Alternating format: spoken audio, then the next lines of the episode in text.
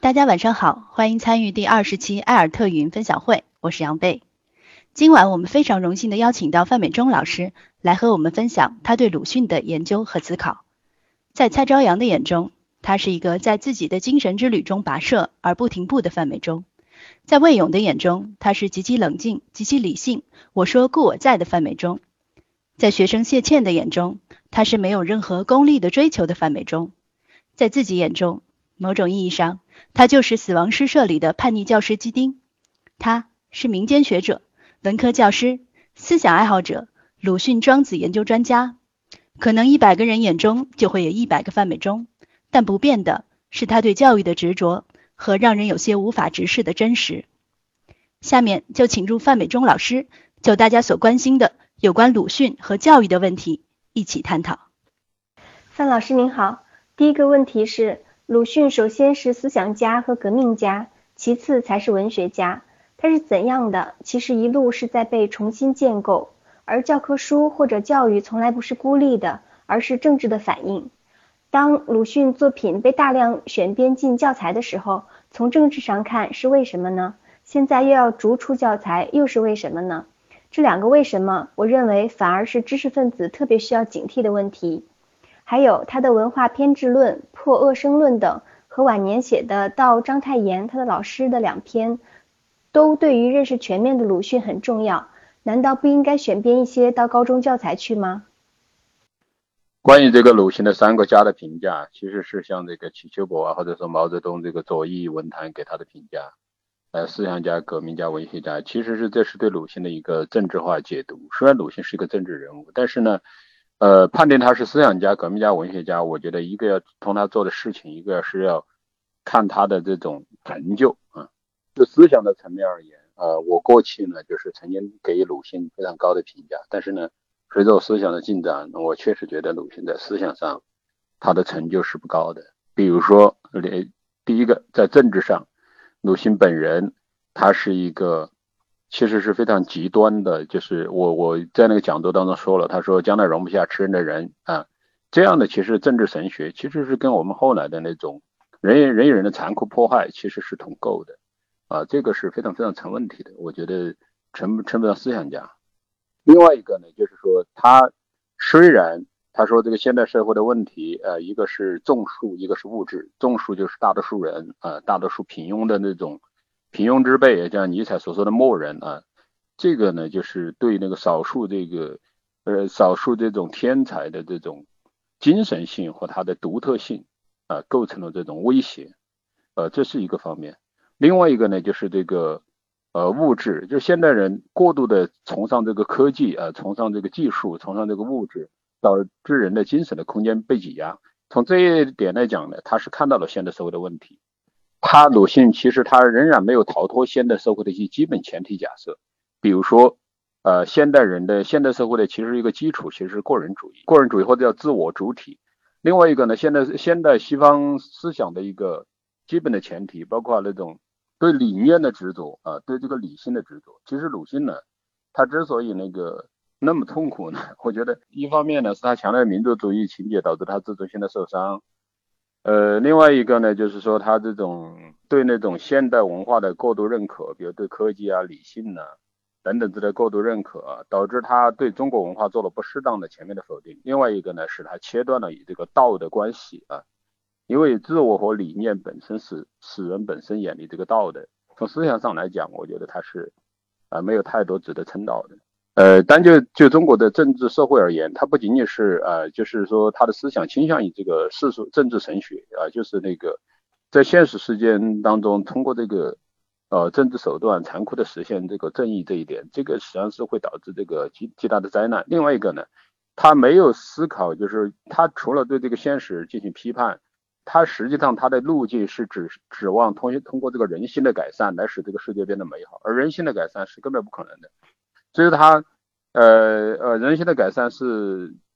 其实如或者说如果说要有可能的话，他必须回到人类的核心经典，比如说这个，呃，老子、庄子啊，或者说这个四书四书啊，或者回到这个圣经，这样的通过这种人类的核心经典，就是跟道相关联的，使人呢向这个道回归。那么鲁迅因为他没悟道呢，他他完全找不到就是说人性改善的呃这种办法。另外一个呢，就是而当然我们说，即使回到这个核心经典，回到信仰，人性也不可能根本要根本上改善，其实也是不太可能的。就是那么这样一来的话，制度性的建构实际上是非常非常的重要的。而鲁迅呢，对制度建构也缺乏思索。所以从这个意义上讲的话，呃，就就政就如何改变这个社会而言，鲁迅其实是没有办法的。正因为如此，所以他最后变成了就是说。对知识分子也好，还是对庸众也好，他一种邪火啊，这种仇视和愤怒的情绪，他确实构不成一个出路啊。因为思想家如果不能够探索出道路的话，这思想是可疑的。那么就这个革命家而言呢，我们我们说革命家是有特定的含义的，就是如果从到汉语的原始的含义的话，我们说这个呃汤武革命，顺服天而，应服人，就是这个就是周武王啊把这个商朝给灭掉啊。这个是一个革命啊，这这是一个那个天命的转换。那么在近代的含义呢，革命家往往特指像这国民党啊、共产党啊，他们通过这种政治的手段，通过甚至某种意义上通过暴力的手段，嗯，来对这个社会或者是这个政政权来一个根本性的改造。那么我们知道鲁迅本身他是没有参与这样的意义上的政治活动的，呃，即使当年的这个光复会让他回去回回中国刺杀这个清朝的这种这种大臣，他也是其实也是拒绝了的。所以鲁迅他不是一个革命家，当然说他是一路被建构这个说法当然也是正确的，就是说他是这个呃思想家、革命家，虽然不仅仅是这个共产党做法，但是我觉得实际上是那个左翼文学，甚至到后来到这个共产党上台，尤其是毛泽东对他呃非常非常的推崇，所有利用的成分也罢，反正把他抬上神坛，而对他的这个评定呢成为一个定评啊，其实呢这也是。误导了我们，或者说阻碍阻碍了我们，就是个人化的、很客观的去看待他，就是所有的既有的对他的各种评论，其实都不构成定评，啊，确实是他是被被建构的。那么，而这也放大了他的身影啊，使他在很相当长的时间之内遮蔽了当时民国时候的丰富的文化生态。呃，其实那个我们有必要让他重新回到啊一个呃一个这个文学家，或者说一个仅仅是一个知识分子的角色。这这教材当年为什么被大陆的大量的编进这个文学文本呢？呃，这个语文教材呢？我觉得这个是跟他呃左翼文坛呃把它树立为这个呃旗帜甚至是神有关系的。那么这个左翼文坛把它抬得如此之高啊，这个跟这个呃毛泽东对他的这种。高度的评价或者说利用是有关系的。那毛泽东曾经说过，他跟鲁迅的心是他相通的。而这样一个领袖人物的推崇，会影响到这个，尤其是我们呃共和国的前三十年啊，这个这教育高度受政治影响的时候，会极大的影响对鲁迅的选择。毛泽东为什么如此高度的评价鲁迅呢？啊，毛泽东曾经说过，他跟鲁迅的心是相通的。这个话是什么含义呢？我觉得很多人是没有认真的去考虑过的。那么，在这其中可能呃有多种的解读，比如说。他们的那种呃民族强烈的民族主义情节，呃可能有，还有一个呢，他们的这种唯我独尊的精神气质，还有一个呢，他们都主都认为这个重视这个精神的改造，然后呃重视这个精神灵魂意志啊。毛泽东在五六十年代曾经写过这样的诗，叫做六亿神州尽舜尧啊。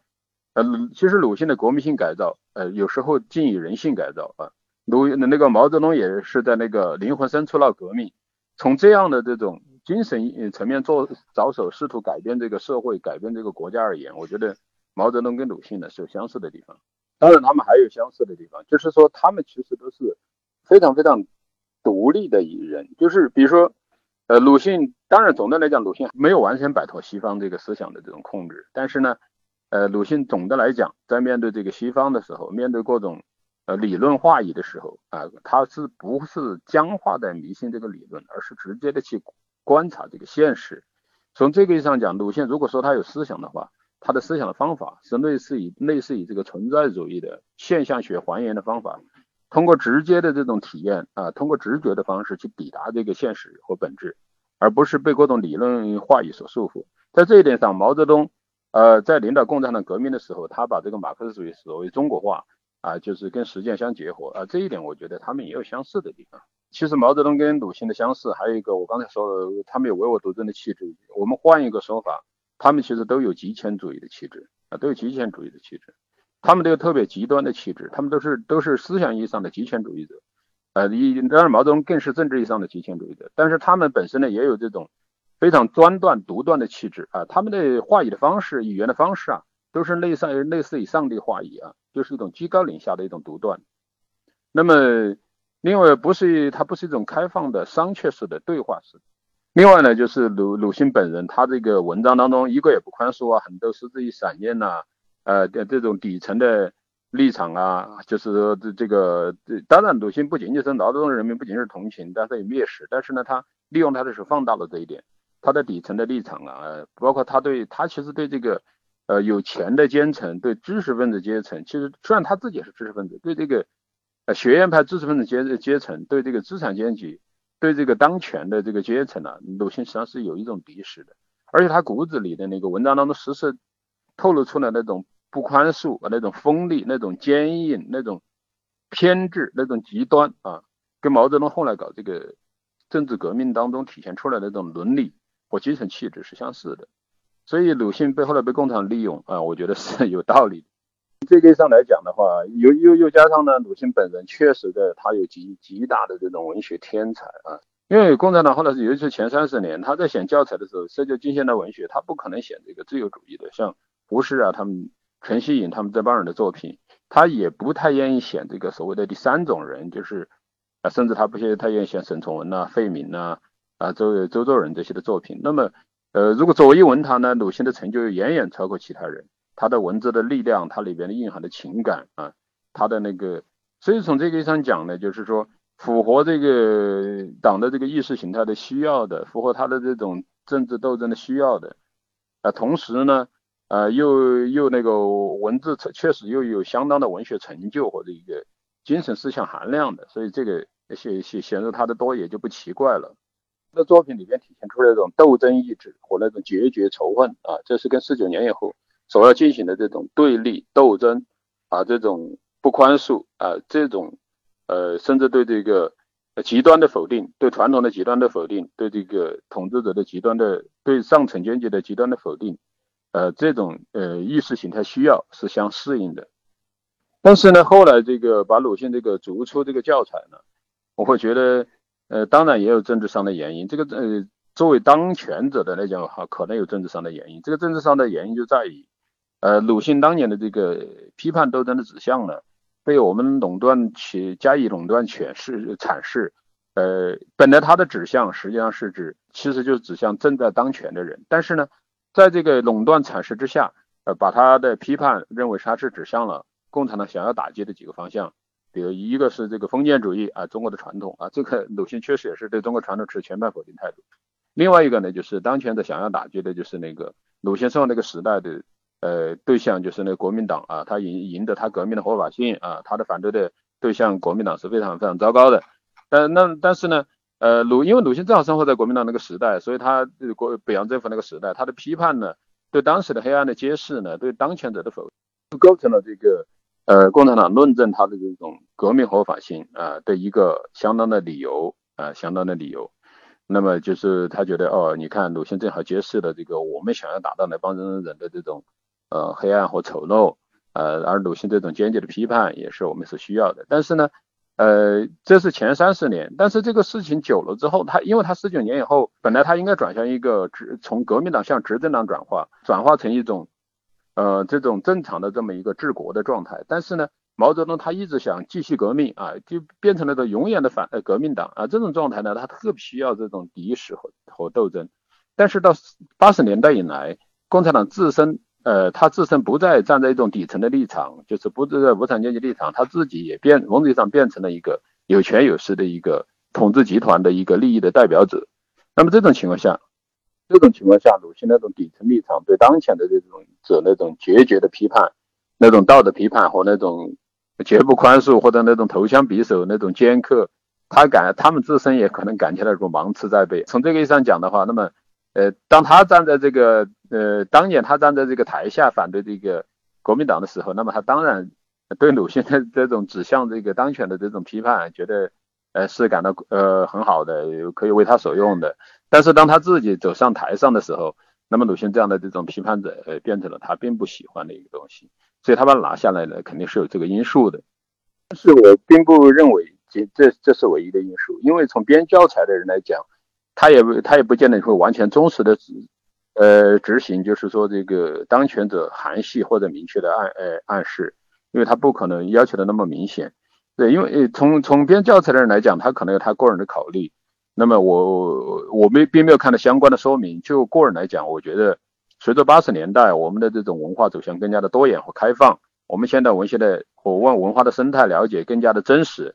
啊。那这种情况下，我们就我们应应该清楚，就是民国的时候那么多优秀的这种作家，那么多优秀的知识分子学者，那么当年的鲁迅的呃这个作品在中小学占据如此大的篇幅，其实极大的。呃，窄化了啊，我们对那个我们的文学史的面貌啊，这个是其实是不合理的。那个编教材的人知识视野得到打开，那么他当然希望呃容纳进更多的风格各异的呃优秀的这种作品。那这样一而这个教材的篇幅又总是有限的，这样一来，他把这个鲁迅的这个文章拿掉一些。其实我并没有去关注他究竟拿掉了哪些，我因为我现在不在这个公立学校体系之内呢，对教材很。基本上是看不到教材，那么他拿掉相当的部分呢，我觉得是合理的，因为你否则你才能够容纳其他的，比如说这个，呃，比如说梁实秋啊，或者钱钟书啊，或者这个呃胡适啊，或者说这个沈从文啊，还有很多很多其他的作家的东西，是吧？所以说这个拿掉呢，我觉得可能也有这么一个考虑。这样的考虑的话，它的合理性在于，一方面它尊重了文学史的真实的面貌，另外一个呢，从这个我们的文学对这个学生的这种心灵和人格的形成来讲，它需要一种丰富和多元啊，来使我们的这种气质，我们的这种变得更加的博大啊，以免于我们陷入一个人的思想的世界里边。呃，我是很有体会的，因为我在我们在读中学的时候没有读到什么好东西，一看到鲁迅的时候就惊为天人，然后。完全把这自己的思想和精神完全被他套进去了，呃，这实际上我十多年的话，实际上是被被被鲁迅是套的比较深的，因为因为你像这样的大师的话，他的他的那个文字的这种精神力量是很厉害的，就是情感力量。如果你没有其他的同样的这种水平很高的人这种思想的话，作为平衡的话，你往往容易被钻入这么一个狭隘的死胡同里边。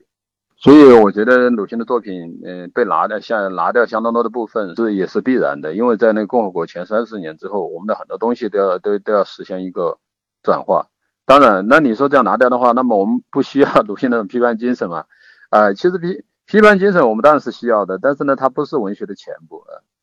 就是他那种有的呃，或者很柔和的，是吧？啊，提倡宽容的，啊，这种很温润的，啊，甚至呃书写这种个人的这种。呃，世界的呃，它都是可以的。那而且这种批判精神呢，也未必一定就要是鲁迅式的。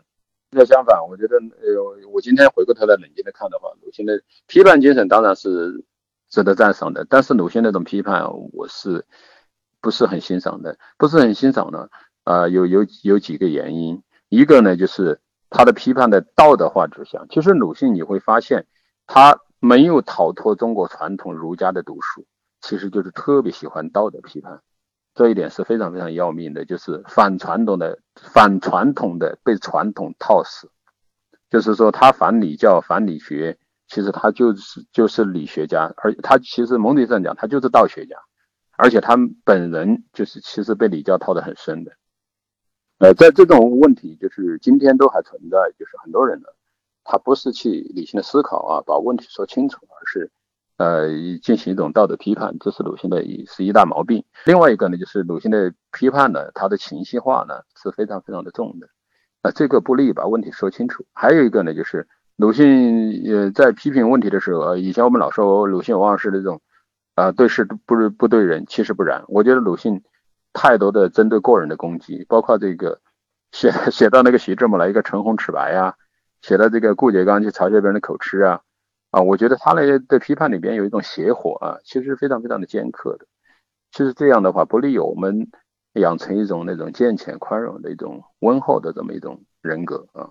我觉得这个是呃有问题的。个呢，鲁迅的批判，我我我我觉得他的很很多方面的问题，比如说他他的实证批判不用说了，就是其实不是一种现代公民说理的这种典范。另外一个呢，比如你包括他对传统的批判，和中国的书少看或者不看中国书。其实这些书就是完全没道理的，就是，就是完全是一种情绪化的。另外一个呢，就是他对中国传统文化的否定，他说百送千千言，什么那个易经八卦、天气河图，或者算命啊什么，他把他说的一无是处。其实这种其实完全不是一个理性的一种研究的态度。所以说我我觉得这个我们今天要走出这样的一种偏执啊，这样这种偏执，其实在上个世纪八十年代还继承着这个五四的这种毒素。新华运动有它的价值，但是它也有它很大的问题啊。今天其实应该到了批判反思的时候。要认识全面认识鲁迅的话，当然这个文化偏执论呐、摩洛斯的说破身论这几篇是非常非常重要的。但是呢，他其实是其实鲁迅在他这个文章的话，应该是在写写于这个。呃，我具体记不太清了，好像是一九零一年还是一九零七年左右，那大概是鲁迅的这个三十多岁的时候写的。但是呢，由于这里面涉及了他当时所能够读到的西方的大量的这种文学作品和西方的这种哲学思想的作品，所以说呢是又是用文言写的，其实相当的浓缩啊，也呃对对中学的生来讲也是比较深的啊，很多对中学很多中学语文老师来讲也是比较深的，所以我觉得是不是特别合适？那如果由我来讲，当然是可以的，针对少数有天赋的学生，这是有可以的。呃，当然呢，他写章太炎的文章当然也是很好的，但是呢，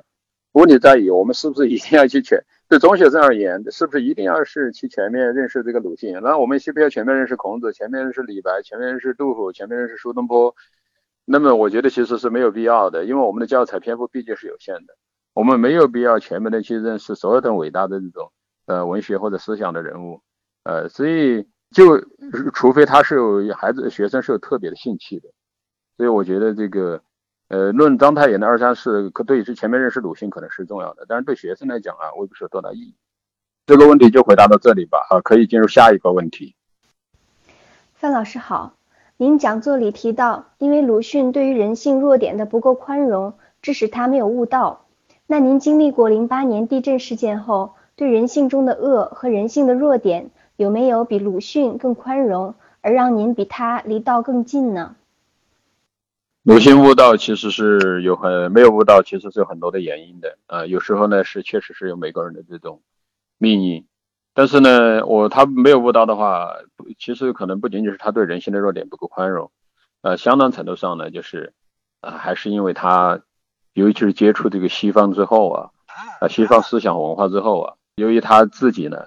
啊，这个强烈这种民族自尊自尊心，然后。他感觉到这个中国的落中国的落后是因为缺乏这种科学等等之类的啊，缺乏这个自我意识，缺乏这种个个人主义啊，导致呢，他对相关的东西特别执着。实际上来说，尼采非常深。我们知道尼采的超人哲学其实是极端的个人主义，极端极端的主体啊。虽然这个主体呢不是这个笛卡尔所讲的我是故我讲那个理性主体，但是呢，它其实意志主体。换句话说呢，鲁迅本身。被对现代所谓的现代西方文明，从哲学上来讲，它的根源就是一个我啊，就是佛家讲那个我执那个我，对自我的极端的执着。嗯，具体来讲，当然可以分解为一些方面，其中就是比如说科学，它是对那个现象的执着，因为科学研究的对象呢，它其实时空当中的物质现象，对现象的执着，也就是对佛家讲那个色的执着。另外一个呢，就是对理性逻辑的执着，嗯，然后呢，对这个自我的执着。现代人对物质的执着，当然鲁迅倒不一定特别执着物质，但是呢，他对 idea 对理念特别执着，对自我特别执着。但是我们知道，对这种理念、理性、现象，当然鲁迅倒不一定那么那么理性，但是他天性是不理性的。但是呢，由于他所受的这种自然科学训练，又使他朝向这个理性，理性还是一种自我的至上性。他鲁鲁迅的哲学的核心就是自我的至上性。那么导致了，我们知道这个自我它不并不是最终的，唯有放下自我，呃，如放下自我的执着，它才能向道回归啊，这个是最关键的。它被现代文明或者说现代性被现代西方文化所套。当然，鲁迅对人性的弱点确实是不够宽不够宽容的，呃，这个这个跟他骨子里呢确实缺乏宗教精神关系，他没有这个悟道啊，他对人性呢估估计的也非常过度的这种邪恶。其实虽然他。他时而希望把人性改造的善，他估他又对人性估计的过过度的邪恶，然后呢，呃，他对他人的人性呢，我看得很深，其实对自我实际上是反省的不够的。有人说鲁迅具有反省精神，在我看来不是这样，他的那个对对些人性邪恶的洞察啊，主要指指向他人，嗯，但是呢，他又没没有意识到这种这是人性的弱点啊，需要去悲悯和啊，需要去宽恕的，因为我们每个人都有人性的弱点，如果不宽恕，我们就陷入所有人的仇恨之中。零八年地震呢，确实我。因为我一直对人性的恶其实也也还比较敏感，就是这一点跟鲁迅是有点相像的。但是呢，呃，零八年呢，确实还是让我感到非常非常的震惊，就是人们借助于这个善的名义，肆肆无忌惮的倾泻内心的恶，就是善构成了他，呃，发挥他内心潜藏的恶的一个借口。他恰恰恰说明，就是所有朝向善的这种努力和这种呃渴望。如果不指向对自我的这种人性的反思的话，其实是根本就没有什么意义的。所以，呃，但是这个零八零八年呢，我我对人性感受非常非常深，但是也但也不不见得就是导致我更宽容吧。就是，但是这种经历呢，对我来讲确实是一种修炼的过程。说你对这些东西的话，呃，经历过之后呢，呃，其实谈不上什么宽不宽容，因为我从来就没有去仇恨，或者说要去。我我我自认为我也不是什么上帝啊，像鲁迅说一个也不宽恕，这个话呢，我现在是不会说的，因为我觉得这个宽不宽恕的问题啊，因为人的人性的恶和人性的罪啊，最终啊，呃，你如果是基督徒的说法呢，要到上帝那里去交账，呃，我们即使不采用基督教的说法，我们觉得这个天在天地宇宙之中啊，冥冥中是有他这种正义的啊，就是这个呃因果报应不爽。那么这个即使他不是说通过法律和政治的手段来实行的这种报应，但是呢，我就相信这个宇宙当中啊，做在冥冥当中是有他的正义的，而人做的任何事情，他都会有反射回自身的后果啊。我们说一句话，做人出来混是要还的啊，倒不是说你干了什么事情我就给你 打了我一拳我就给你一拳，而是指在这个天地宇宙万物的这种因果的链条之中，就是你所做的所有的事情啊。他可能都会在某些时候导致回过头来讲，呃，导致你自己去遭受什么结果啊？这个我是相信的。所以我觉得呢，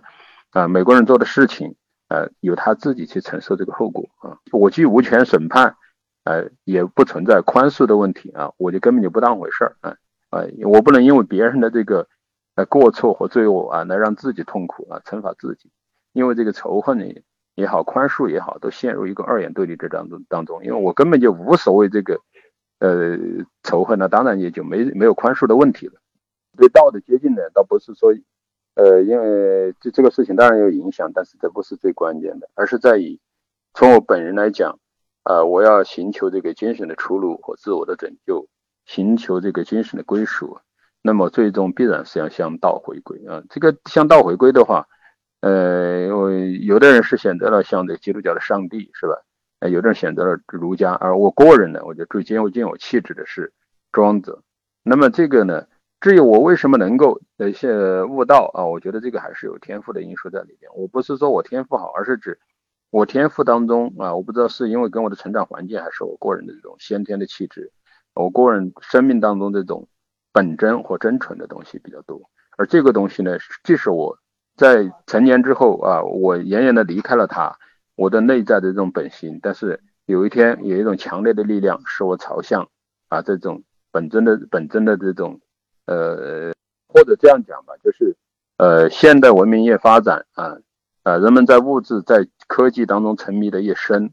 那么呃人们就是人性就异化的越厉害，人离我们的本真越远，人离我们精神的家园越远。这个时候的。我们内的内心强烈渴望回归，那么这个向道的回归的话，其实是我心灵拯救的一个必然的需求。有没有经历零八年这个事情啊？都必然。我因为因为装鲁迅的世界，它是极端自我，也因为或者说这样讲吧，被自我就像那个呃残结的那个茧啊，把自己呃封闭起来，呃，然后完全就是不得呼吸啊，这是极端的绝望我没有出路的。那么。呃，人人走到这个，像我走到三四十岁呢，我我必必然要突破，走出这个绝望的话啊，去看到这种道德光明，我必然会突破这个自我，互相道回归啊，这个是一个有内在的需求啊，也有这个时代的需求在里边。第二个问题就回答完了，下面可以发第三个问题。美中老师您好，昨天听了您的讲座录音后，去重新读了《狂人日记》和《阿 Q 正传》，有了不少的触动，似乎看到了当代社会的影子。在《狂人日记》里，所有人都要吃人，不仅是既得利益集团，被压迫的人也想吃人，甚至小孩子由于娘老子的从小教育也要吃人。想到2008年冉元飞老师文章里指出的，中国现在是个互害社会，是不是就是人吃人呢？您觉得《狂人日记》是不是当代社会的缩影呢？另外，《狂人日记》以救救孩子结尾，那是不是表示鲁迅并非认为吃人是原罪，而相信人性本善呢？另外，《狂人日记》里也讲到有真的人，不吃人的人，是不是鲁迅相信有智人这样的人存在呢？这些是否都跟基督教义有冲突呢？谢谢。我不认为，就是说《狂人日记》仅仅是当代社会的缩影。那么，如果你从当代社会当中读出了同感，那恰恰表明鲁迅作为一个文学家的伟大的地方。因为其实他揭示的历史和他当时生活社会的这种呃状况，其实是人性恶的一个反应导致的呃导致的结果。呃，你当你活在任何社会，你可能都会感觉到。活在《狂人日记》所说的社会啊，如果你对人性的话有足够的敏感的话，其实我在解读《狂人日记》的时候，我发现我们以前的这种，呃，几十年共产党对垄断的对鲁迅的阐释，造成了我们理解他的一个很大的一个问题，就是我们总总是从社会学的角度，从政治政治学的角度去解读鲁迅的文作文学作品，而我们知道，其实鲁迅的作品固然他带有这样的意图，但是呢，我们知道伟大的文学家，他从根本上讲，他是从人性、从人的存在的角度切入这个对世界的理解。凡是从社会学、政治学的角度去解读这个文学作品，在我看来都是一个落入下层的，呃，不是说绝对不可以，但是它不是从本体上来理解文学。另外一个呢，就是说，呃，如果一个作品除了政治学和社会学的阐释，就没有更高的人性或者说存在论的阐释，那么这样的文学作品它的意义是有限的，它是不具有永恒性的。所以我觉得《狂人日记》你，你由于它指向了人性，从而指向了所有的时代，你在这个时代读到同感的话，当然是可以理解的。这恰恰说明了他的生命力。那鲁迅在《狂人日记》的后面讲讲救救孩子，救救孩子，确实是，呃，他没有，确实没有意识到，呃，这个吃人是人性的原罪啊，并不是说这个，呃，通过这个文化改造啊，通过未来的人就可以不吃人了。所以说，鲁迅本身的话，由于他写《狂人日记》里边圣经结构，就是我解读出来的圣经结构，并不是说他已经意识到这个，他因为他不是一个基于基督教信仰的人，所以他。呃，他并不认为这个，呃，你缺乏的相关的观念。但是呢，人性的恶是一个是真实的现实，所以他在《狂狂人日记》里边有又通过他的体验揭示了这样的一个现实。如果我们要从神学上来阐释，其实就是原罪吃人。你具体的来讲呢，呃，或者说就就是人的实实际存在的堕落状况啊，人性恶的一个表现。那么这个问题的话，那如何拯救的话，我是这么来看的。具体的《狂人日记》当中，我说需要基督的拯救，当然就是这个，呃，这是一种路径吧。我现在回过头来看的话，我觉得其实，呃，这是一种路径。其实，呃，它不是唯一的路径。但是我们这样讲吧，我们人心要得到改善，必须向核心时代的这种经典回归啊。比如说，它可以是像这个圣经，像这个基督的拯救，你可以是，也可以是像这个，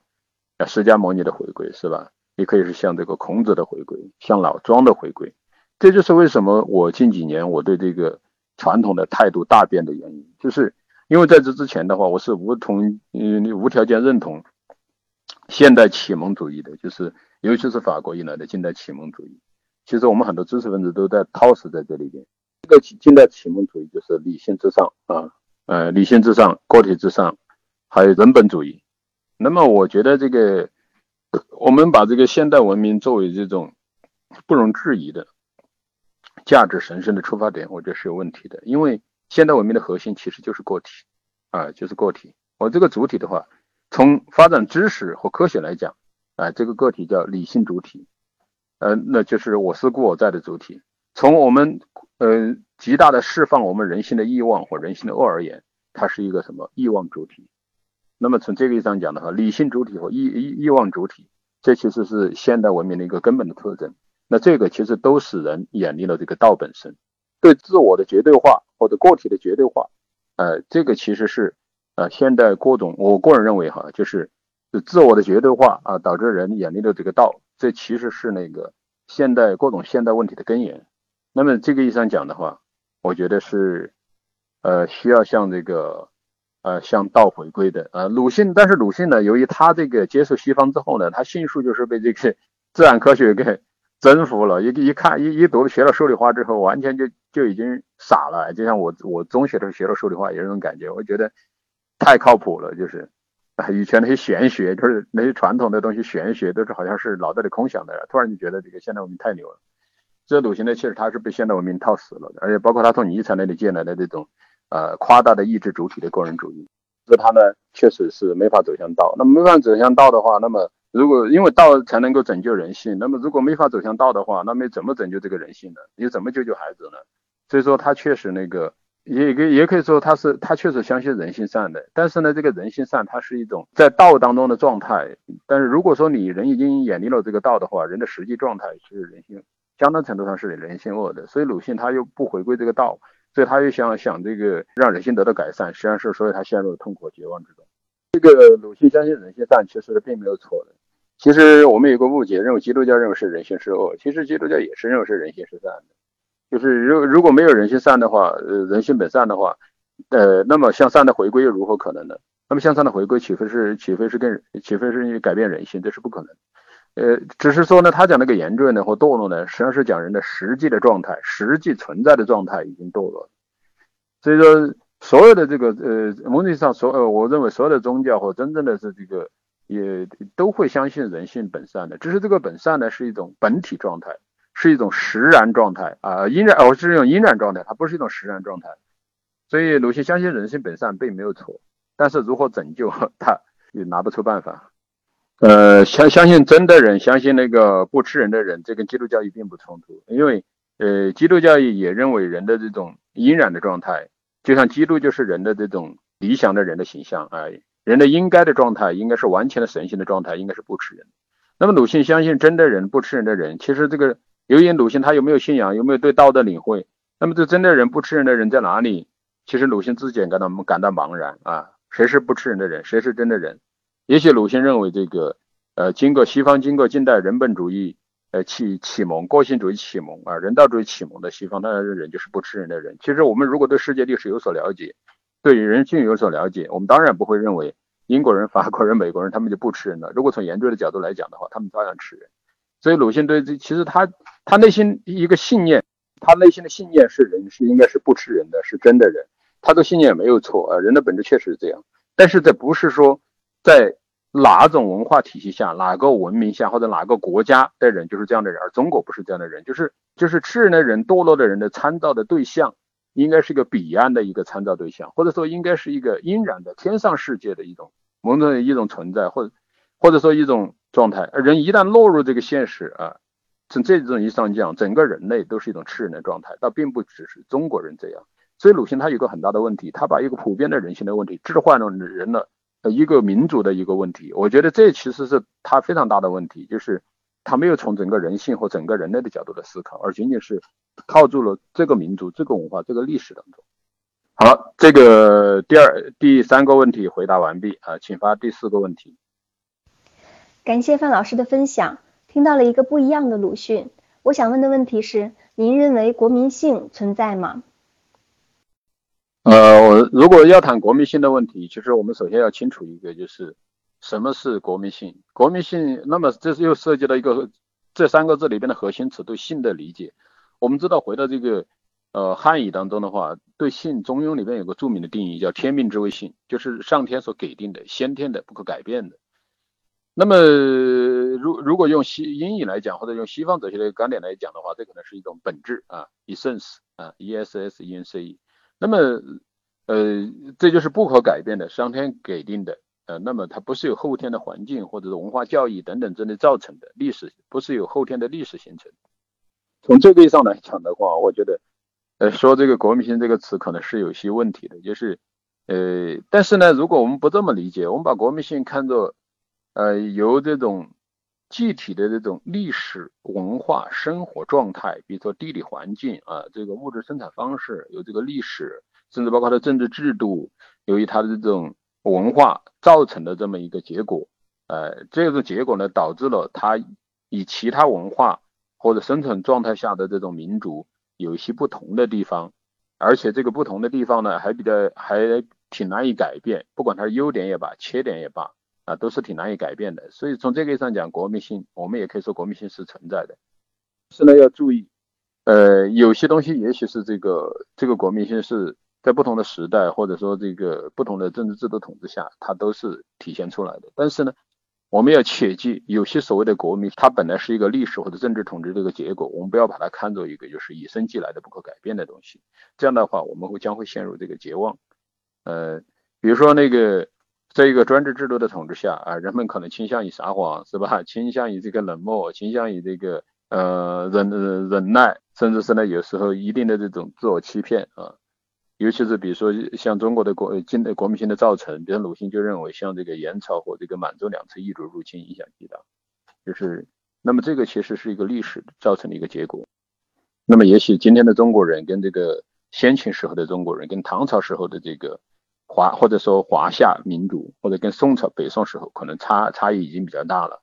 比如日本史学家或者说据说就有这样的观点，就是呀，南宋灭亡之后，崖山之后无中国。那么我们今天的中国人跟跟过过过历史时代的中国人差别会是有多大的？那么我们也许我们今天中国人仅仅是这个明清以来他统治造成的一个结果。那么这个呢，可能这一时段时间的特点。所以我觉得国民性改造这个问题，它就是有它就很麻烦了。如果是人的不可改、天命之谓性不可改变的本质，先天注定的，那么你又怎么去改变国民性呢？人能改变人的人性吗？你能改变这个上天注定的东西吗？所以说这个江山易改，本性难移。那你还改变什么国民性呢？那如果它是有后天造成的，后天的政治统治的原因啊，它是农业社会的生产方式。如果是农业社会的生产方式导致的，如那当然这个很简单，我们走向工商业文明，那么我们的国民性就改变了啊。这个是不是个国民性的问题？这就是一个不同生生产方式导致人不同的这种性格和气质。那如果它是由我们的呃。大陆的封闭的这种地理环境导致的，导致我们的封闭保守。那这个很简单，因为现在交通工具和现在这个科技的发展，哦，信息的发展，导致了我们呃这个太平洋啊，它不构成我们的障碍啊，这个喜马拉雅山不构成障碍，那我们对外的联系开放更加的这种。那如果它是我们的这个呃呃历史或者说我们的政治统治导致的结果，那么这个革命的改变。那你怎么去改变呢？你你怎么改变得了呢？那那就是我们的历史，我们的政治制度，我们加以改变之后呢，那么回过头来对我们的这种国民的特性又又有加以的塑造的特点。比如说，就比如台湾，可能它的这个蒋介石、蒋经国统治时代啊，威权时代跟这个现在民主时代，我们就会发现它的国民可能很大的差别。那么这它这就有可能我们就会觉得，这其实如果去观察的话，它并不是个什么国民性的问题，它是不同时不同制度。统治下啊，人们为了适应这个制度啊，或者说这种是制度所允许的空间，导致了我们的人表现出不同的特点。所以鲁迅把国民性看到这个改造这个国家的关键啊，我个人觉得其实确实是相当大的问题啊。他这种呃，他固然看到了一些东西，但是呢，确实有相当大的问题。因为如果是这样的话，呃，那那这个国家就很难有指望了。因为国民性你是你是很难改变的。呃，如果说它是后天环境导致的呢？那你去改变这个导致它的一些后天环境，而你没法去改变一个这个国民性，因为它只是一个结果而已。所以说，这这这会陷入一个鸡和蛋的问题。呃，另外一个呢，我觉得如果说国民有些特性的话，呃，其实想去批判去改造他人的国民性，我觉得是蛮搞笑的一个事情。就是说，你通过你活出一个理想的人的典范啊，就构成对他人的一种影响和改造，正向的改造，而不是说去批判。你的批判首先指向自我，而不是指向大指向别人。其实鲁迅这是一个很大的问题，就是说，呃，你如果像呃你你的批判，尤其是涉及了这个人的问题，就是说，如果你想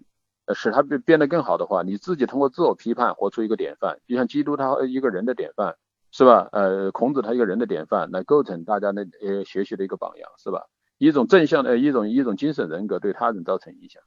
那么你这个你这个改变，否则的话你怎么去改变呢？而且这个，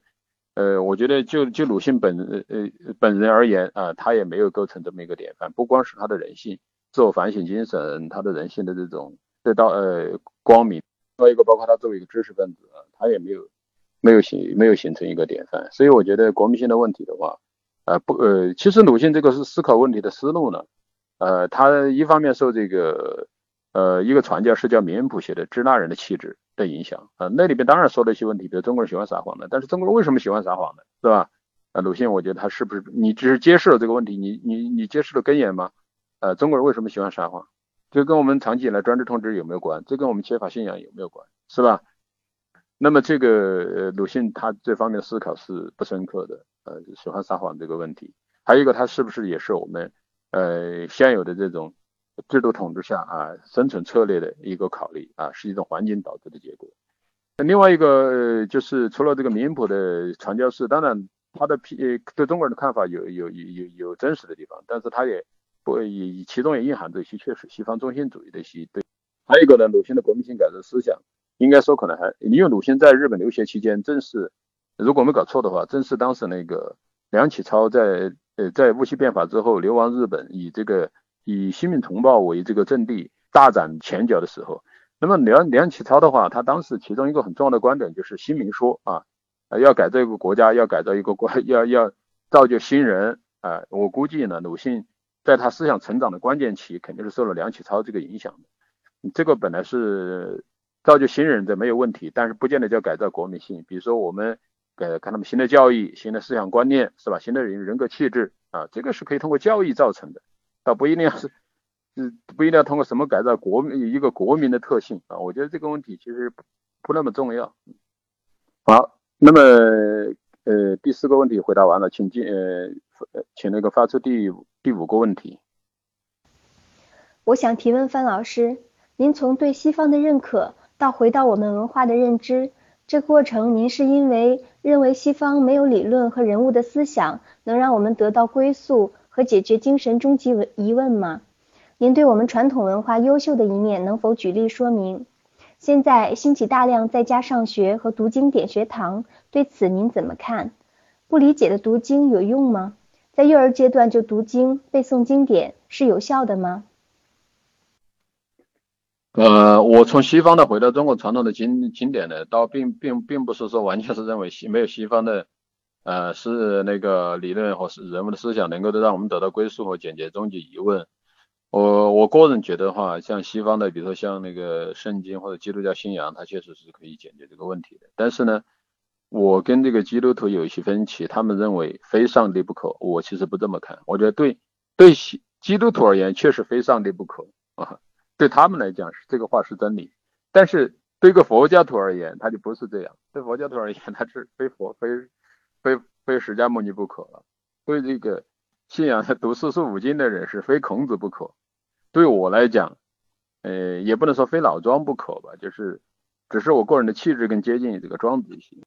所以呢，我并不是说因为西西方没有能够解决这个终极问题的，而而而而是认为我不认为一种普世的解决方案，就是说，基督基督徒说啊，就只有基督才行啊，中也许有些人孔教徒说只有孔子才行，我不这么看。但是呢，我。我是知道，只有道才能够这，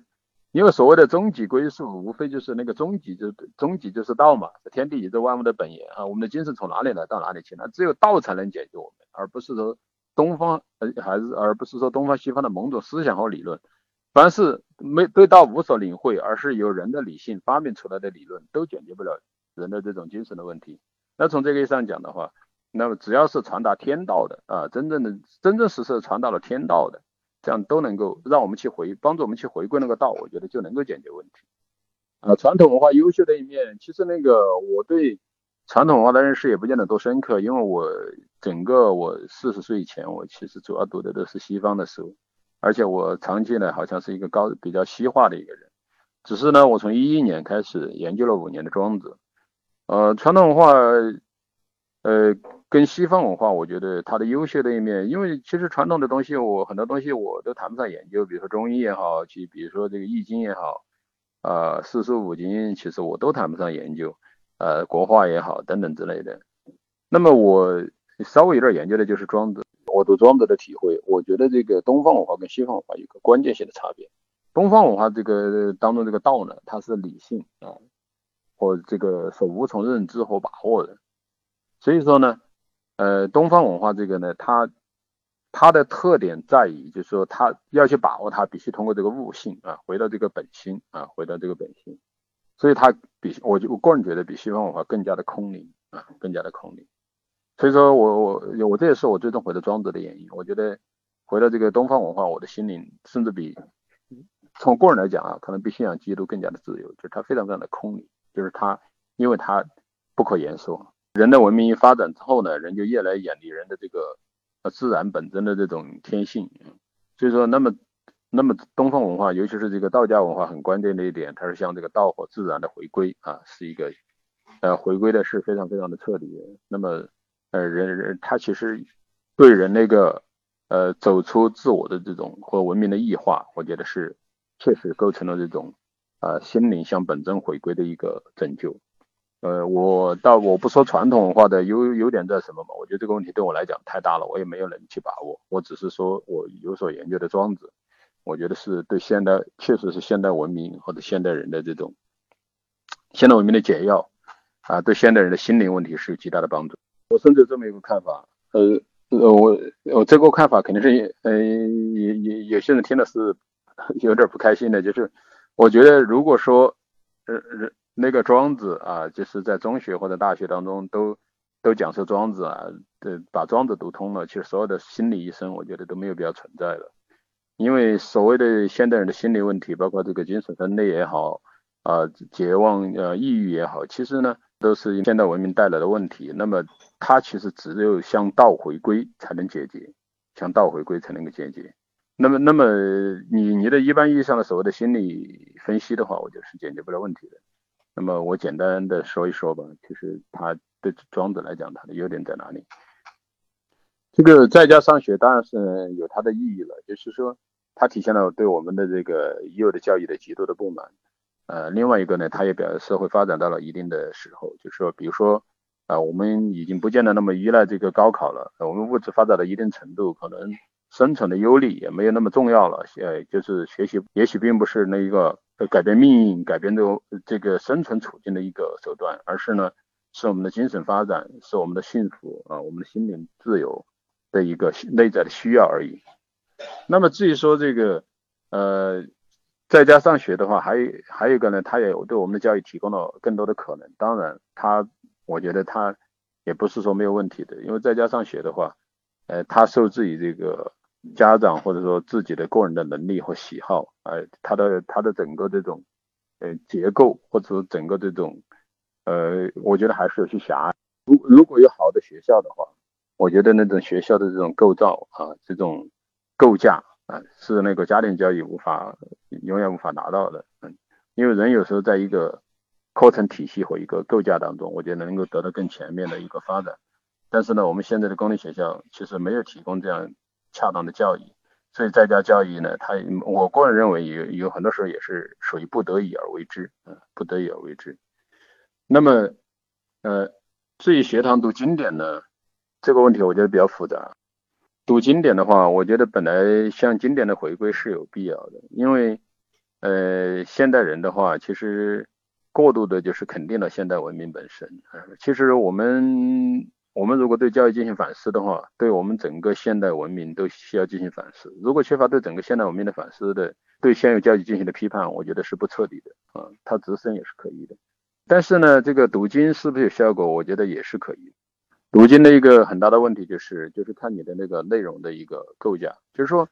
你读经之后，你你这涉及到我们如何去认识教育本身的一个问题，就是教育不仅仅是教我们做一个好人。而且呢，它是要让我们所有的这种天赋潜能和可能，我们内在的这种心灵的需求和这种天赋潜能可能得到充分的发展。那这样一来的话，我们其实需要极其丰富的内容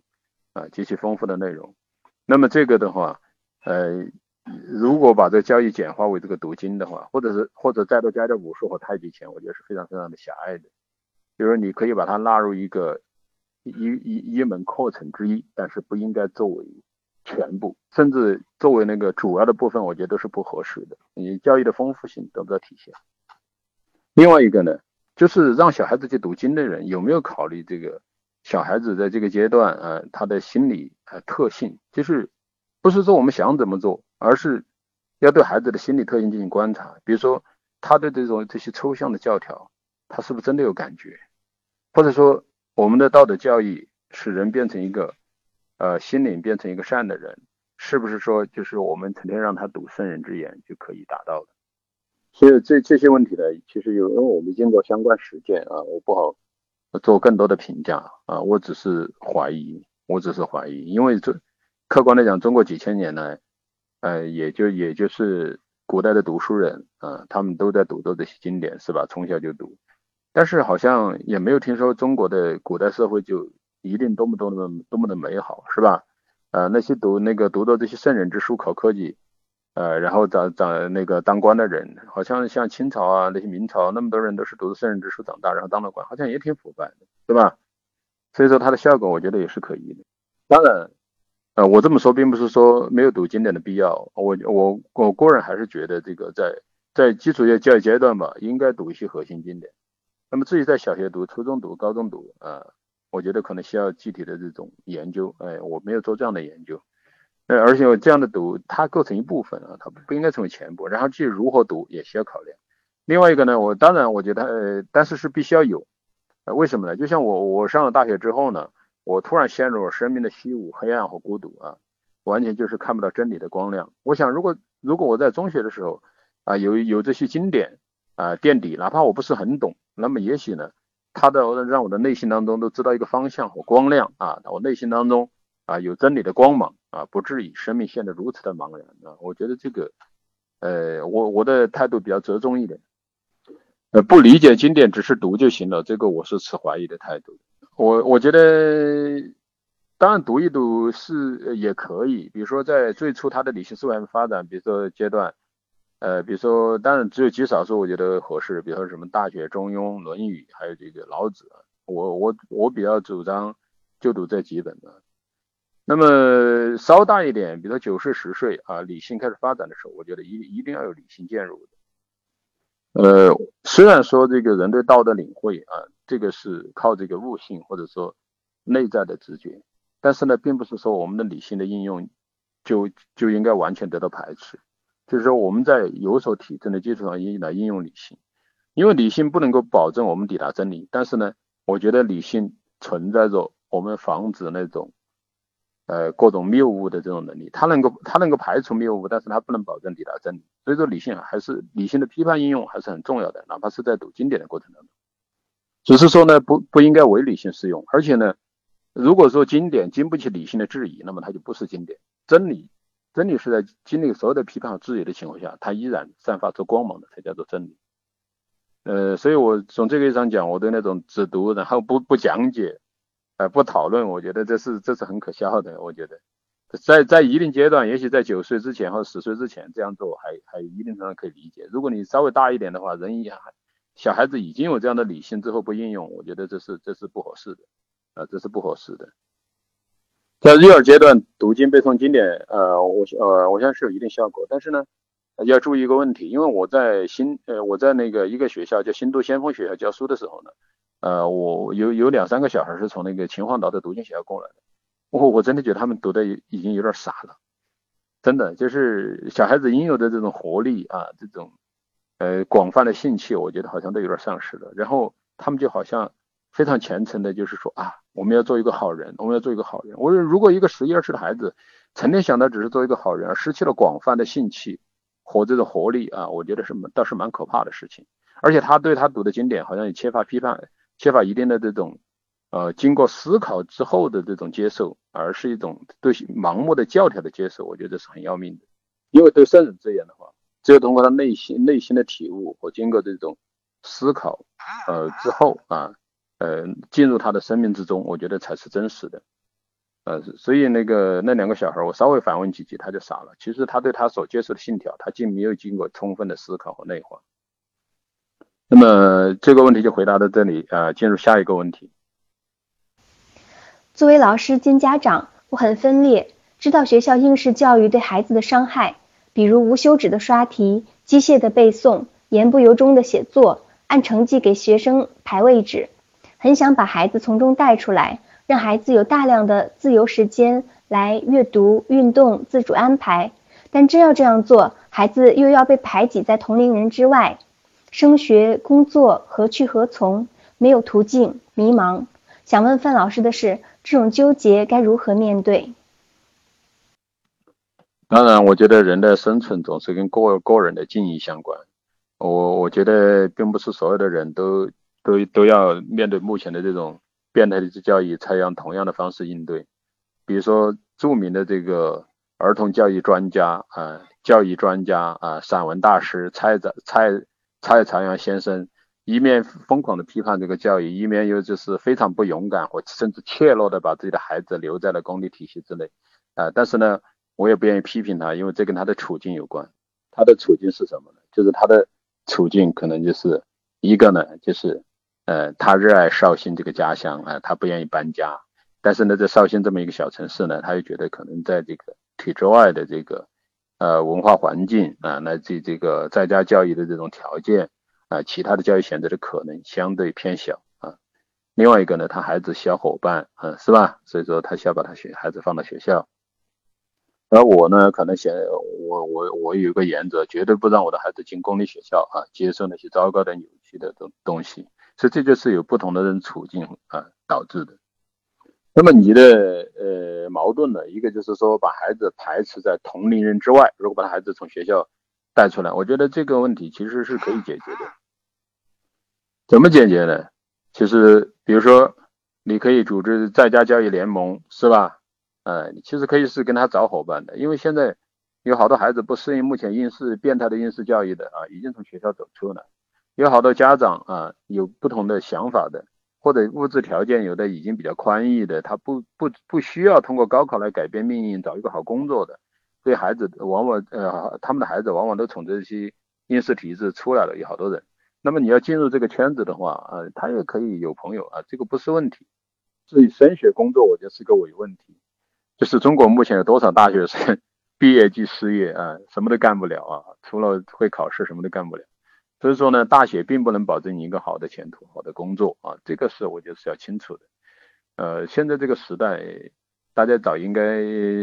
放弃的这种非要考上大学啊，未来的工作才有保障这种想法。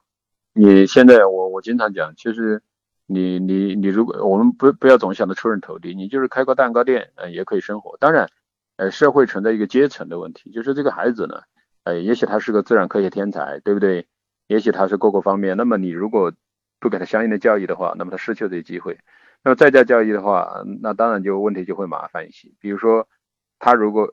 呃，你你根据他他的特长啊，你你需要去请请相应的老师啊，付出金金钱，然后呢去跟他找他感兴趣的领域优秀的老师啊。但是呢，这个我觉得这个是可以做到的，呃，只要你愿意去做，是可以做到的。而且现在这个参加这个高考的话，呃，也好像也不是说非在公立学校读了书的才可以参加高考，社会上的甚至是成年人五六十岁的都可以去考嘛。你在家教育的一教育的也可以去考嘛，是吧？也可以读大学嘛。呃，而大学呢，我我个人去考大学呢，我觉得我个人觉得还是比较好对付的。如果方法得当的话，呃，不需要那么变态的应试教育。之所以这些这些中学校那么变态，相当程度上，嗯，也因为啊，目前当中小学老师的人，普遍来讲还是资质中下的人，他们找不到一个很，我觉得是很有效的办法啊，就是他们头脑不够足够聪明，以至于不得不采取如此愚笨的办法。那么这那个从学校离开之后呢，跟各自家庭的状况它就是有关系的。比如说有的经济状况许可的啊，比较有钱的，那么他给孩子可以送到这个呃私立贵族呃呃送到这个在中国有些国际教育体系，比如说 IB 啊、A Level 啊、呃华德福啊之类的。但是有的呢也可以从中学就送送送到国外去了，比如说。呃，英国啊，美国啊，新西兰呐，但是呢，这个对对经济条件的要求比较高，不是所有人人都具备这个条件。那如果我觉得我个人的看法哈，其实对这个学校依赖比较高的话，我觉得其实那个如果一个孩子是偏向于这个理工科的话，我觉得呃待在现有的学校体系，如果他热爱的话，受的伤害不是那么大。就是比如说，因为现在很多时候练题实际上主要不是练文科的题，而是练理科的题。而数理化如果他本身热爱又比较偏向的话，对他来讲不是一个太大的折磨，当然，呃，那个过多的时间去做题啊，这是一个问题啊，他的身心健康，他的运动的时间等等之类。那如果你偏向数理化，天赋也比较高的话，其实这个也不是问题。我记得我读书的时候，然后我我学学校发给我的题，或者说我就是不做的，反正我到十点钟我要睡觉，我周末我要玩，反正我考得好嘛，对不对？你不是就是要要这个嘛？呃，可以获得相应的自由。但是如果不是偏于数理化的，我觉得有另外的选择。我个人的看法，在现有的信息条件下。呃，尤其是如果一个孩子他不是偏于数理化的，而偏偏于人文学科、偏于艺术的等等这些方面的，我觉得学校的意义并不是很大。就是人文学科，他对老师的依赖没那么高啊，他只需要打开视野啊，包括这个孩子的精力或者天赋，是吧？而且你去找他的老师呢也比较好找，然后最终相当程度上依赖于他的这种自我的领会，嗯，那么有这这只要有了现在的信息条件啊，然后行万读万卷书行千里路，这个就根本就不是问题啊，读不读大学都不重要了。我觉得对人文学科和这个艺术是，我是这么来看的。呃，我觉得教育本身它其实是那个，呃，让我们的天赋得到发展，呃，让我们追求一个精神生活，然后呢，使我们走向这个自由啊，过，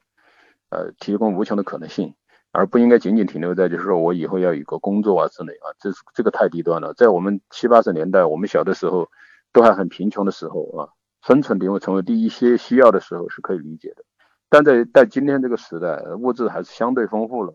啊，我觉得如果只是考虑到这个。不考虑人的兴趣，不考虑人的这种个性，然后只是想考上一个大学，呃，既伤害了孩子的这种心灵啊，或这种呃这种精神，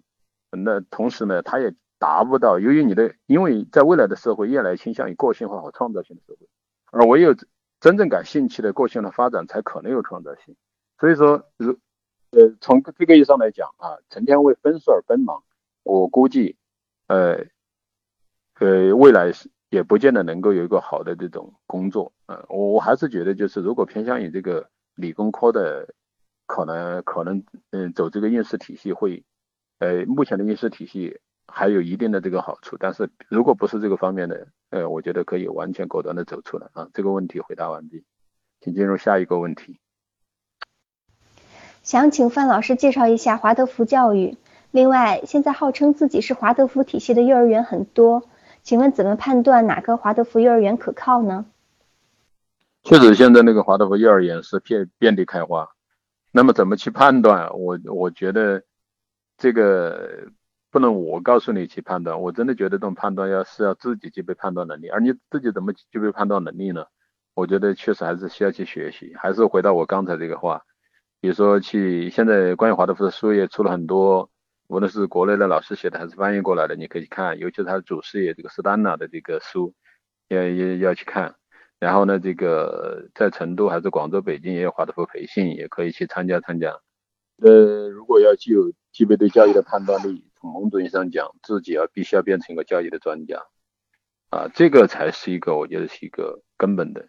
就是说你你对任何问题，你自己作为家长自己需要进行一个研究。我觉得这个。中国也应该已经到了这个这么一个时代啊，就是呃，大家我们父母的话，现在大家都是受过教育的啊，不再是当年我们的像我的父母是文盲，我们自己都可以去思考。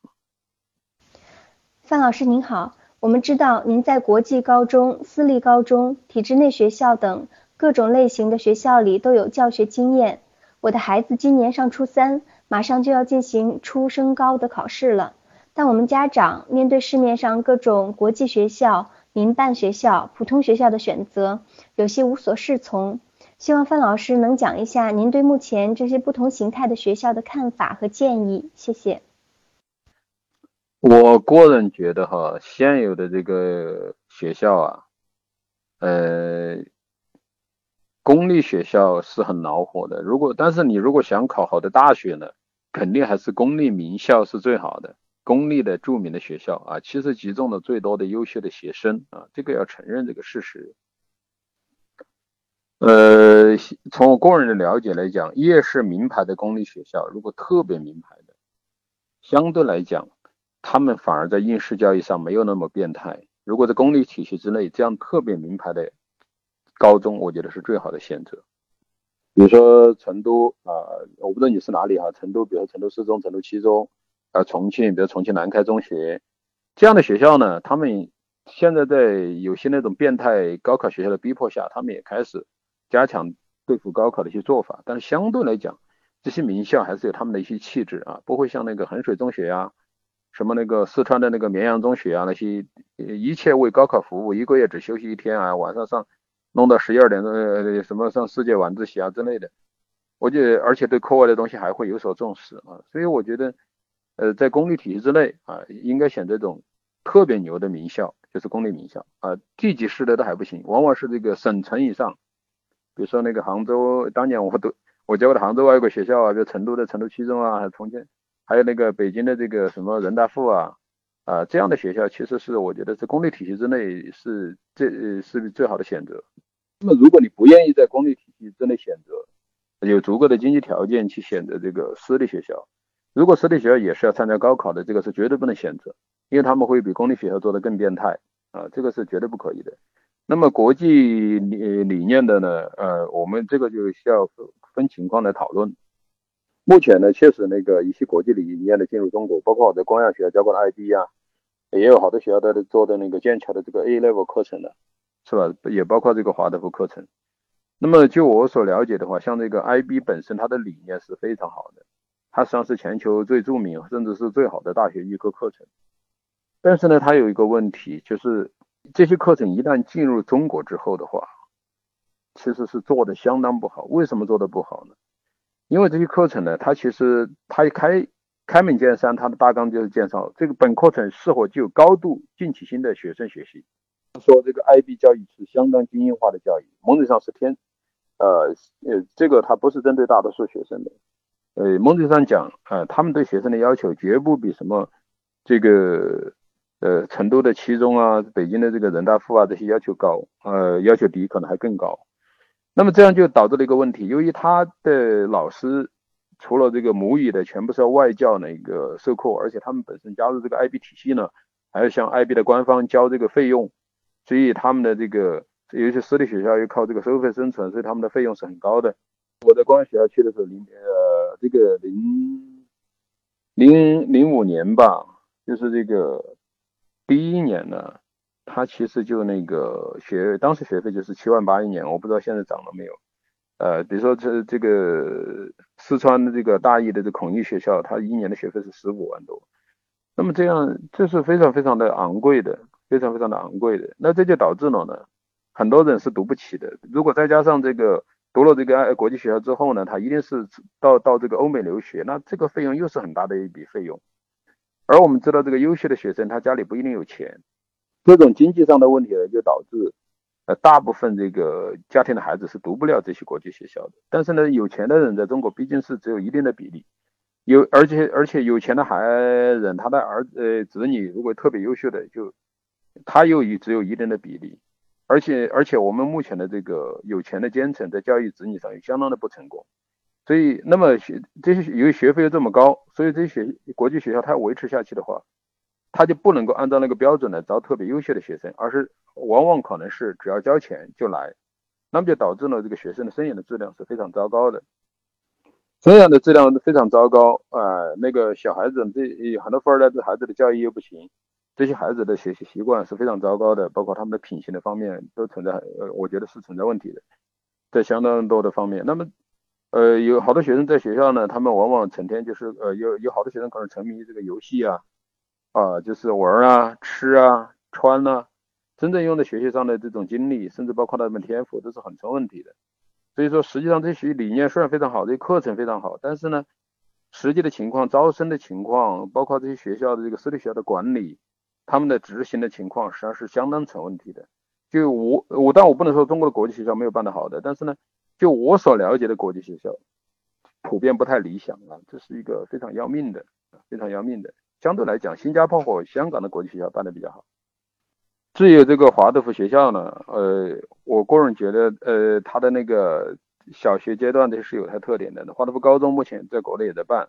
至少成都华德福高中，我觉得是办的不成功的。那么现在呢，这个广州的山水桃园这个华德福呢，他们的他们到九月份也将进入高中的阶段。那么具体状况如何，会如何啊？呃，可能需要拭目以待。要说的话，我觉得可能像这个著名特级教师魏勇所在的那个，就是李希贵呃办那个北京实业学校，可能还是比较理想的。呃，他的生源质量比较好啊，这个经费也比较充足啊，这个教师质量也比较高啊，学校的管理也比较好，又引入了很多这种国外的这种呃教育的好的做法啊，做了很多这种个性化的这种改革。但是呢，毕竟只有一个实业学校，不是所有的。而全国那么多的学生，所以说我就而且你还不是北京户口，不是那个地方的户口啊，你可能还不见得能够进这个学校。所以我觉得，呃，在现在的情况下的话，呃，不不是那么理想的。我觉得，在中国的一般的这种公立学校、私立学校之间，选这个学校那个学校差别都不大。啊反而因为他们的理念，他们都要对付高考，而且他们的课程理念体系都是一致的，在这种情况下，确实公立名校还是实际上是最优选择。如果你不愿意进入这个体系的话，就让孩子退学，然后自己自己有能能力的话，自己给予教育。如果自己觉得自己缺乏这个能力的话，为他寻找好的老师。好的老师不要局限在这个教师这个阶层啊，教师这个群体。你因为现在呃这个能者为师嘛，其实这个社会的话，各个领域也有能力的人都很多啊。你要去跟他寻找真正。他的看他的性情和特点在哪里啊？寻找真正适合的老师。范老师您好，我有幸拜读过您的一些文章，想请问一下，在您的孩子进入上学的年龄后，您会为孩子选择怎样的学校？谢谢。那个我我我的小孩现在正在华德福这个成都华德福读书，但是我们这学期呢结束准备让他退学，然后我们自己在家教育啊。因为这是当然，之之所以能够这么做呢，也是因为我跟我妻子都是做教育的，有自己的想法，可以做到这一点。但是每个人的情况是不一样的，不是所有的家长都有精力成天在家里教育孩子，因为我们都是辞职了的，全职在家。另外一个也不是所有的家长都有这个能力来教育自己的孩子，所以是情况是不一样的。呃，我比较赞同这个看法，就是在八年级或者是小学阶段都要送华德福，中学阶段都走这个 IB 啊，我觉得是比较理想的。但是前提是呢。这个 IB 和华德福都要做得好，呃，我我觉得像现在中国的华华德福学校，呃，我不能说都了解，就成都华德福学校而言，我觉得还是有些问题的。呃，我比如说我的女儿到了，可能是她到了这个小学二年级啊，成都华德福学校普遍的这个认字这些基础教育上，我觉得是做的非常差劲的，啊，这个我觉得是，呃，是一个问题啊，不能够找借口的。你这个本来是应该基本应该过关的东西。另外一个呢，就是。比如说成都华德福学校，他们在体育方面特别不重视，我觉得是做的非常糟糕。就是你可能理念是好的，但是呢，你做的到不到位呢？还有一个，你是不是把这个理念教条化了呢？呃，就是问题在于就是做的不够理想。是 IB 的情况是同样的，因为我在 IB 在呃学校教过好多年，我觉得 IB 理念是确实非常非常好的。但是现在国内的问题就在于，第一个就是招生不好啊，导致了他缺乏一个好的学风和一个好的一个。呃，同学环境，就说你学习很多时候还是跟你的同学学习，你的同学要优秀啊，这是一个问题。另外一个呢，就是这个教师，就是我们现在尤其是这个都要呃聘请外教来教的话，那我们中国现在做这个教育的人有很多是不太专业的，而聘请的外教的话良莠不齐，呃，这个是非常非常要命的，因为好的老师永远都是最关键的。那么同时呢，这个学学校管理可能又存在问题，就是 IB 教育就是国内普遍做的不好。啊，这当然，如果你有足够的经济条件，我还是据我所了解，新加坡的 IB 学校是做的最好的。好，这个呃呃问题回答完毕，进入下面的问题。提问范老师，请请和我们分享一下您所说的把课堂还给学生的后现代课堂观是怎样的？现在包括凉水井中学在内的一些学校都开始尝试新的课程教学模式，您觉得理想的授课方式是怎样的？您如何看待因普及教育而兴起的慕课线上学习平台模式？未来它和课堂教育是一个什么样的关系？谢谢。啊，这个课堂观的问题呢，其实我在评论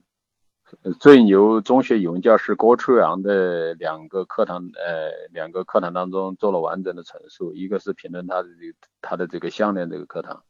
一个是评论他的老头子做事总不会错这么一这这么一一个课堂的这个评论，有完整的陈述，有兴趣的可以去找来看。呃，所谓后现代课堂观呢，其实说起来呃听起来很玄，其实也很简单，无非就是让孩子自己去感受，是吧？自己去思考，自己去讨论，老师呢？呃，不预先设定答案是吧？呃，不是老师老师在那讲啊，让孩子自己从他的心灵、他的生生活经验、他自己的感受当中慢慢生发出领悟和理解，是吧？呃，同时呢，他不不按照一定的程序走啊，根据课堂的情况啊，随时变化啊，调整啊，其实是没没有那么复杂啊，是比较自由。呃，觉得理想的授课方式还不好说，可能要根据具体的教学内容啊。呃，比如说涉及到有些内容，也其实我上课，我现在跟孩子讲《古文观止》，也还是以我讲为主啊。我觉得不同的内容它是不一样的，还有涉及到不同的学生情况不一样。那总的来讲呢，啊，激发出孩子这种内在的热情和他的呃领悟力啊，我觉得这是让孩子自己去经历这这么领悟学习的过程，这是非常关键的。我现在在那个新都先锋学校上课呢，已经完全呃采取了不同的模式。我以前可能一首诗给孩子，让孩子发表看法、领悟，然后引导他们思引导他们思考和讨论对话啊。我现在在在这个先锋学校开的课呢，一个一个是历史上的重大人呃重要人物和事件，一个呢是当代国际政治热点。这两门课我的上法就完全不同了，是让孩子自己根据自己感兴趣的点选择一个主题，然后孩子下去查资料、做 PPT 啊，引入图片资料、视频资料、文字资料啊，然后同时呢还还他们设设计问题，呃，来来来让同学们讨论啊，整个呃一次课呢是两个小时时间都交给学生，你想他他要去把这个问题做好的话。他根本就没法偷懒，他自己必须查很多的资料，而且必须思考，必须把他们那个有条有理的用 PPT 做出来，而且他们必须去设计问题啊！我觉得这个学习是必须让孩子自己去完成这么一个学习过程，而这样这样的话，而这个过程呢，其实是没有任何这种标准的答案的，没有任何思维的框框的。我甚至是我基本上是不备课的，就是孩子一旦一旦我平时看的东西多嘛，基本上孩子讲任何问题，我基本上都脑袋里都有储备。那么，呃，那孩子在讲的过程，我随时对他们进行提问啊，并不是说我一定要有多少专业知识储备，我才能够教这个孩子，而我只需要通过提问来引导他思考啊。大家，我跟那个学生一起来，一起来这种讨论和探索啊，怎么也没有任何答案，是吧？啊，经历这么一个过程，就是我就实际上就是坐在下面，呃，好像一个旁观者一样坐在下面，然后我只是布置他们去研究，然后下来之后呢，才提问讨论啊。有时候呢，发挥几句啊，现在我就觉得已经是完全把这个，呃，这个学习的过程还是上课的都都还给学生了。而这样这样的话，而这个过程呢，其实是没有任何这种标准的答案的，没有任何思维的框框的。我甚至是我基本上是不备课的，就是孩子一旦一旦我平时看的东西多嘛，基本上孩子讲任何问题，我基本上都脑袋里都有储备。那么，呃，那孩子在讲的过程，我随时对他们进行提问啊，并不是说我一定要有多少专业知识储备，我才能够教这个孩子，而我只需要通过提问来引导他思考啊。大家，我跟那个学生一起来，一起来这种讨论和探索啊，怎么也没有任何答案，是吧？啊，经历这么一个过程，就是我就实际上就是坐在下面，呃，好像一个旁观者一样坐在下面，然后我只是布置他们去研究，然后下来之后呢，才提问讨论啊。有时候呢，发挥几句啊，现在我就觉得已经是完全把这个，呃，这个学习的过程还是上课的都都还给学生了。这个新的这个在线教育的这种平台的话，因为我并没有，呃，做过也没有关注过，所以我没法发表评论啊。当然，在现在这个技术条件下，这肯定是一种新的可能啊，这个值得关注。但是呢，由于我我的主要的这个，呃，热情或者我主要的方向啊，其实还不是教育。所以说我关注的并不是很多。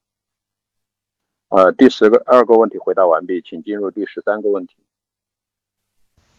范先生做老师很久，想问问范先生，觉得九零后学生和七零八零后有什么不同？您能从每届的学生身上看到中国家庭教育的改变和提高吗？我觉得九零后的学生和七零八零后的学生当然是有不同的。其中一个我觉得是有问题的方面，就是九零后的学生成长于这个游戏网络的一代啊，视频的一代啊，对这个诗歌的欣赏能力在下降，对诗歌的热爱在下降，这是我感觉到非常非常要命的。我在公安学校教书的时候，我就发现这么一个问题，就是由智能手机出现之后，啊，我的学生好像成成成天沉迷游戏和智能手机。而对对这些这个文字的东西，对诗性的东西，对思想的东西，热情在下降。呃，他那么这个我觉得跟他成长的信息环境有关。但是呢，因为九零后一代，尤其是我教的学生，无论是在光亚还是在先锋学校，基本上都是要家庭经济条件好的才能读。那么这就这就这也是有它的优点的所在。这个优点所在呢，就是他们不用为这个功利性而读书。所以说呢，他们相对比能够比较自由的去发展自己的爱好，呃，能够也能也也可以更自由的去思考。所以说呢，也不不有太多的这种物质生存的焦虑。呃，只要我现在在新新都呃先锋学校，因为我在光学校已经不上课了，上课的学生而言，我觉得他们的呃基基本上是完全是跟着自己的兴趣走啊，自己不感兴趣的东西，这但可能跟我教的学生本身的特点有关，或者说本身的学校的性质有关。就是说我不会为了就是说我考一个大学未来的出路，然后呢，我勉强自己去学一个自己不感兴趣的东西。我觉得现在越来个性化啊，越来越来不扭曲自己啊，我觉得是九零后学生的一个特点吧。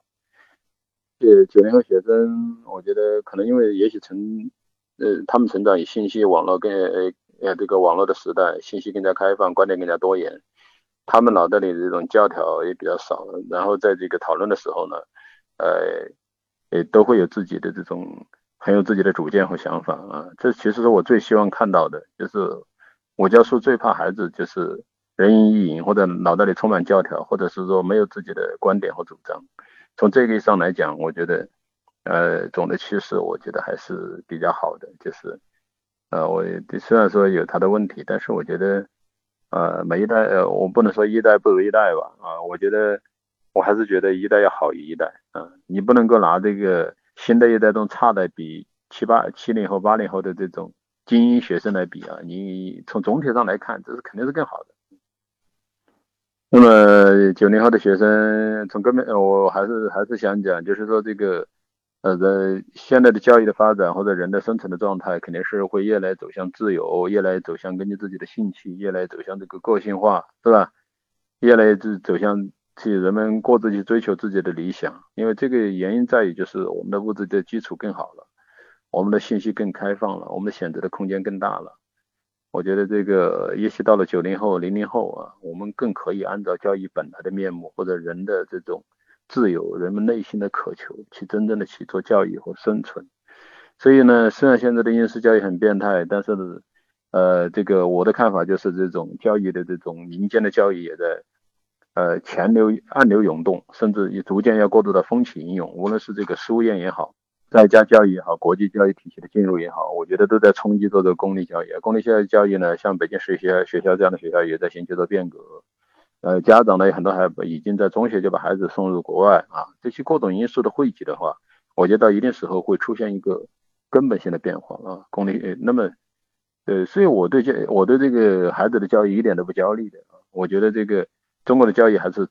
充满着希望的啊，这个国家也是充满着希望的啊，这个我我我可能是有比较大的变化，就是在于跟大概我三十七八岁之前的绝望的态度啊有完全的不同。呃，好了，今天就跟大家分享到这里，好，谢谢大家。今天的分享到此结束，感谢范美忠老师对艾尔特教育的支持，以及各位听众朋友的热心参与。六月九日，下周四晚八点半。我们将邀请钥匙玩校校长池晓来分享用游戏做教育的话题，向我们展示快乐的教育是什么样的。欢迎参与，我们下周再见。